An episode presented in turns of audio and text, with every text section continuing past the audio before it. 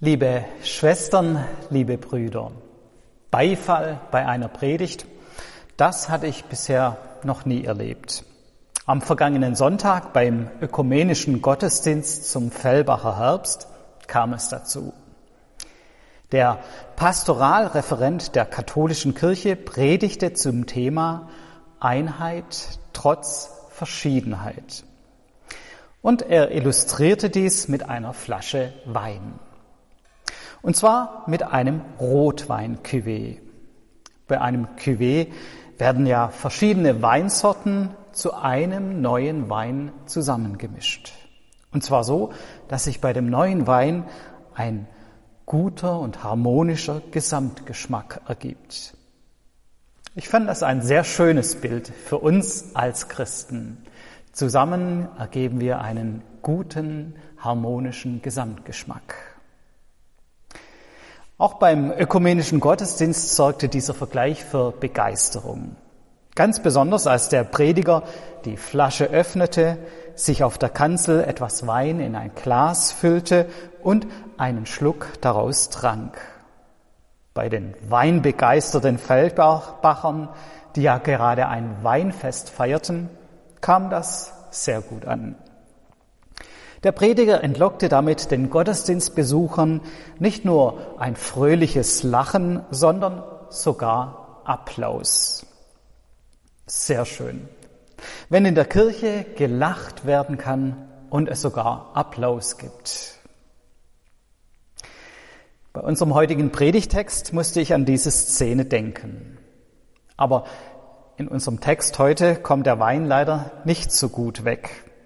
Im Epheserbrief heißt es nämlich, sauft euch nicht voll Wein, woraus ein unordentliches Wesen folgt, sondern lasst euch vom Geist erfüllen. Das klingt nun gar nicht so fröhlich und so unbeschwert. Das klingt eher nüchtern, freudlos, engstirnig. Das klingt nach der Bestätigung von so manchen Vorurteilen gegenüber uns Christen. Als Christ muss man auf alles, was Spaß und Freude macht, verzichten.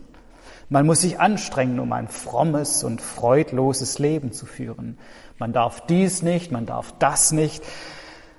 Man kann sein Leben gar nicht richtig genießen.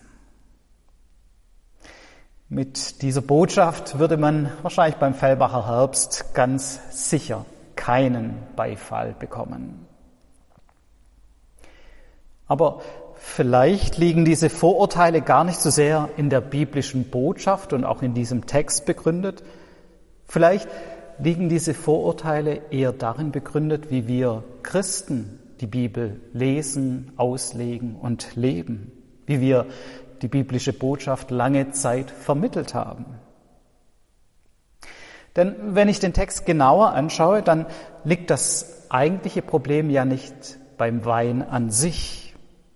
Das Problem ist der Umgang damit. Es gibt ja genügend andere Bibelstellen, in denen Wein als positive Schöpfungsgabe Gottes gesehen wird. Und Jesus selbst sorgt ja bei der Hochzeit von Kana für genügend guten Wein zum Trinken und zum Feiern als Nachschub. Der Epheserbrief kritisiert nicht prinzipiell den Genuss von Alkohol. Nein, er spricht sich gegen den unguten Umgang mit dem Wein aus. Luther übersetzt das ja schön derb und umgangssprachlich. Sauft euch nicht voll Wein. Andere Übersetzungen sind da etwas vornehmer, zum Beispiel die neue Genfer Übersetzung. Sie spricht davon, dass übermäßiger Weingenuss zu zügellosem Verhalten führe. Die Bibel will uns also nicht die Lebensfreude verbieten, sondern sie möchte uns vor unsachgemäßen Gebrauch von Genussmitteln warnen. Kennzeichnend dafür ist ja auch, wie es im Text weitergeht. Die Konsequenz ist nämlich nicht, dass wir auf etwas verzichten sollen und den Wein weglassen sollen. Nein, die Konsequenz für den Autor des Epheserbriefs ist es, sich mit etwas anderem zu betrinken. lasst euch vom Geist erfüllen. Es geht nicht darum, etwas wegzunehmen, sondern darum, uns etwas Besseres anzubieten. Vielleicht haben wir uns als Christen lange Zeit vor allem auf diese negative Seite beschränkt. Was darf ich als Christ nicht? Was muss ich weglassen, um ein gottgefälliges Leben zu führen? Aber das ist nicht der wichtigste Punkt. Der entscheidende Punkt ist ja nicht der Verzicht, sondern die Frage, mit was mein Leben gefüllt sein soll. Der Evangelist D.L. Moody hielt einmal bei einer Ansprache ein leeres Glas in die Luft. Und er fragte das Publikum, wie kann ich die Luft aus diesem Glas herausbekommen? Ein Mann rief, saug sie mit einer Pumpe heraus. Aber Moody antwortete, das würde ein Vakuum produzieren und letztendlich würde das Glas dabei zerbrechen. Es gab noch einige andere Vorschläge, aber alle funktionierten nicht so richtig. Daraufhin nahm Moody einen Krug Wasser und füllte das Glas mit Wasser. Und er sagte, schaut her, jetzt ist die Luft aus diesem Glas heraus. So ähnlich ist es mit unserem Leben als Christ. Wir können versuchen, das Böse aus unserem Leben herauszusaugen. Wir können versuchen, alles zu vermeiden, was uns und anderen nicht gut tut und was dem Willen Gottes widerspricht. Aber dann sind wir ja nur mit dem Bösen beschäftigt. Dann dreht sich alles nur um die Vermeidung von Fehlern. Und wir schaffen es letztendlich doch nicht. Wir zerbrechen daran, so wie das Glas in einem Vakuum zerbrechen würde. Und nach außen hin vermitteln wir auch nicht unbedingt eine einladende, eine begeisternde Botschaft. Viel effektiver und sinnvoller ist es, sich auf das Positive zu konzentrieren. Was soll in meinem Leben Raum gewinnen? Wovon will ich mich erfüllen lassen? Der Epheserbrief schlägt vor, lasst euch erfüllen vom Geist. Es geht also nicht in erster Linie um Fehlervermeidung, sondern um ein Leben erfüllt im Geist. In Galater 5, da beschreibt Paulus ein bisschen, wie das aussieht, dieses Leben im Geist. Er beschreibt die Früchte des Geistes. Und die ersten drei Begriffe lauten Liebe, Freude und Friede. Und da sehen wir, der Geist führt uns eben gerade nicht in ein freudloses, asketisches Leben hinein, zum Verzicht, sondern er führt uns in die Fülle. Er will uns nicht die Freude rauben, sondern Freude und Friede und Lieben, Liebe schenken. Der Punkt ist nicht der Verzicht, sondern das Erfülltwerden. Nun ist halt die Frage, wie wir das umsetzen sollen.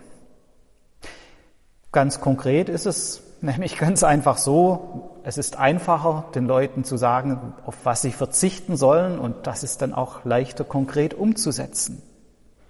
Ich kann jemand ganz konkret erklären, was es bedeutet, sich nicht zu betrinken. Wenn du sicher gehen willst, verzichte ganz auf den Alkohol. Aber wie erkläre ich, dass sich jemand vom Geist Gottes erfüllen lassen soll? Wie geht das? Wie mache ich das ganz praktisch? Wie würdet ihr das erklären? Ist gar nicht so einfach. Schon grammatisch wird das deutlich, denn es ist passiv formuliert. Lasst euch erfüllen. Wir werden vom Geist erfüllt. Nicht wir selbst tun das, sondern es geschieht an uns. Wir haben es nicht in der Hand, sondern sind auf die Hand eines anderen angewiesen. Vielleicht konzentrieren wir uns deswegen manchmal lieber auf das Verzichten, weil das einfacher einzuhalten ist, zu befolgen ist. Das Tragische ist aber, dass wir damit den eigentlichen Punkt verpassen. Auch in unserem Text aus dem Epheserbrief wird nicht genau beschrieben, wie das jetzt ganz praktisch geschieht, welche drei Schritte man tun soll. Aber es gibt in unserem Text zumindest drei Hinweise, die eng mit der Geisterfüllung zusammenhängen. Rein sprachlich ist nicht eindeutig, ob es da um Voraussetzungen für die Geisterfüllung geht oder um Folgen der Geisterfüllung. Es bleibt offen, aber es ist klar, es ist eng mit der Geisterfüllung verbunden. Erstens, ermuntert einander mit Psalmen und Lobgesängen und geistlichen Liedern. Zweitens, singt und spielt dem Herrn in euren Herzen. Und drittens, sagt Dank Gott, dem Vater, alle Zeit für alles, im Namen unseres Herrn Jesus Christus. Ich finde das eine wundervolle Beschreibung der verschiedenen Dimensionen eines Lebens, das erfüllt ist vom Heiligen Geist. Und es geht dabei auch nicht um einen Verzicht, sondern um ein erfülltes Leben in Lob und in Dankbarkeit. Und zwar in ganz unterschiedlichen Dimensionen. Der erste Punkt spricht unser Miteinander an, ermuntert einander mit Psalmen und Lobgesängen und geistlichen Liedern. Beim Loben, wenn wir Gott Lieder singen, dann geht es nicht nur um die Beziehung des Einzelnen zu Gott, sondern es geht auch um unser Miteinander. Wir ermutigen uns gegenseitig, wenn wir miteinander Psalmen beten, wenn wir miteinander Loblieder singen. Ein Leben im Geist verändert also unser Miteinander. Ich könnte sagen, die horizontale Ebene unseres Lebens. Der zweite Punkt spricht unsere Beziehung zu Gott an. Singt und spielt dem Herrn in euren Herzen. Das Lob Gottes ist Beziehungspflege zu diesem Gott. Das Herz steht für unser innerstes Wesen und mit unserem Herzen sollen wir auf Gott schauen, ihn loben und preisen, unser Innerstes auf ihn ausrichten. Und wenn vom Herzen gesprochen wird, dann wird deutlich, es geht nicht nur beim Lobpreis um ein Singen des Mundes. Es kann auch ganz still nur im Herzen geschehen. Auf jeden Fall ist das eine vertikale Ausrichtung unseres Lebens hin zu Gott. Und der dritte Punkt ist die Dankbarkeit alle Zeit und für alles. Die Dankbarkeit soll unser ganzes Leben umfassen und durchdringen. Wer sein Leben von der Dankbarkeit her sieht, der nimmt wirklich das ganze Leben in einem anderen Licht wahr. Dafür könnte in diesem Bild ein Kreis stehen, der unser ganzes Leben umschließt, die horizontale, die vertikale, unser ganzes Leben durchdringt, die Dankbarkeit. In all diesen unterschiedlichen Ebenen möchte Gottes Geist unser Leben durchdringen. Er möchte uns nicht ärmer machen, indem er uns etwas wegnimmt. Nein, er möchte uns reicher machen, indem er uns ganz erfüllt. Wir haben dieses Wirken des Geistes nicht in unserer Hand. Aber wir können uns an diesen drei Punkten immer wieder neu orientieren. Wir können einander ermutigen. Wir können unser Herz auf Gott ausrichten. Wir können ein Leben in der Dankbarkeit führen. Und all das hilft uns, ein erfülltes Leben in der Geistkraft Gottes zu führen. Und das hat dann auch eine Wirkung nach außen. Ein Leben, das so vom Geist durchdrungen ist, vermittelt eine ganz andere Botschaft als ein Leben, das auf möglichst viel verzichtet.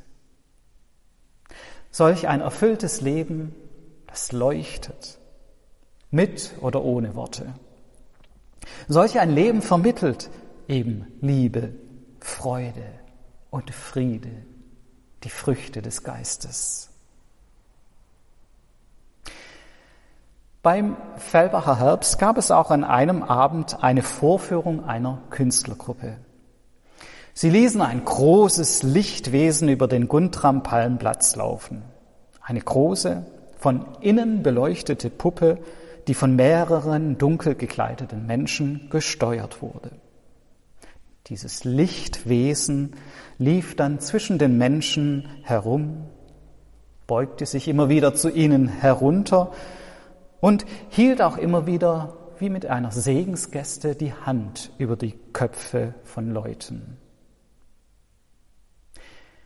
So stelle ich mir ein vom Geist durchdrungenes und erfülltes Leben vor. Ein Leben, in dem wir uns gegenseitig Licht schenken, in dem es von innen heraus leuchtet. Ein Leben, in dem wir uns gegenseitig ermutigen, in dem wir Gott von Herzen loben und ein Leben, in dem wir Dankbarkeit ausstrahlen. Das wünsche ich mir für uns, dass durch uns Gottes Licht in diese Welt hineinstrahlt, dass wir nicht Verbote und negative Gefühle verbreiten, sondern die Früchte des Geistes, Liebe, Freude und Frieden. Amen.